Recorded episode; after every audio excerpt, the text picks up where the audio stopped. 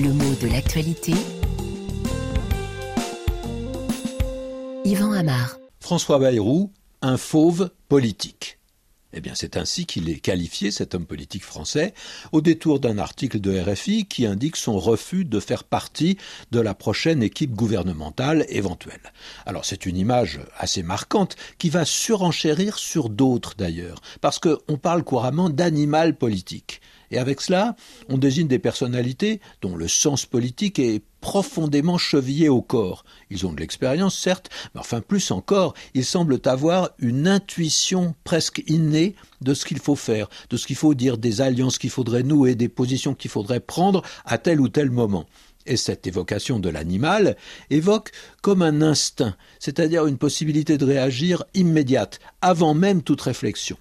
Et plus encore, elle fait penser à une étonnante capacité de récupération, parce qu'après un échec ou un revers, on imagine ces animaux politiques qui, qui pensent leurs blessures, euh, qui se remettent sur pied et qui repartent à l'attaque. Et le fauve politique, même si cette expression est relativement rare, eh bien elle reprend, en les accentuant, toutes ces caractéristiques-là.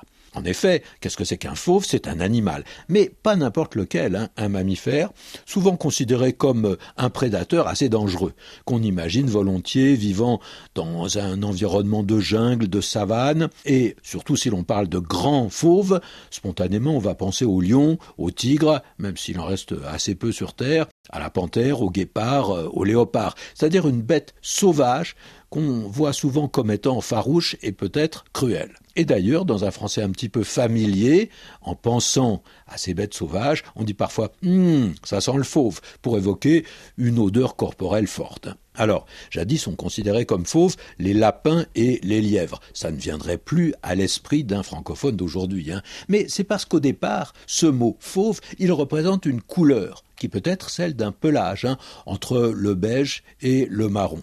Eh bien, le mot a gardé cet emploi et il est d'ailleurs entré dans le vocabulaire de la peinture et même de l'histoire de l'art les fauves, c'est ainsi qu'on désigne un certain nombre de peintres qui, au début du XXe siècle, faisant suite à l'impressionnisme, ont privilégié les couleurs très vives et très contrastées. Pas seulement le jaune d'ailleurs et le roux, mais bien d'autres couleurs. Et toute une école a pris ce nom de fauvisme, où l'on trouve des artistes comme Henri Matisse, mais aussi euh, Kiss van Dongen, André Derain ou Maurice de Vlaminck.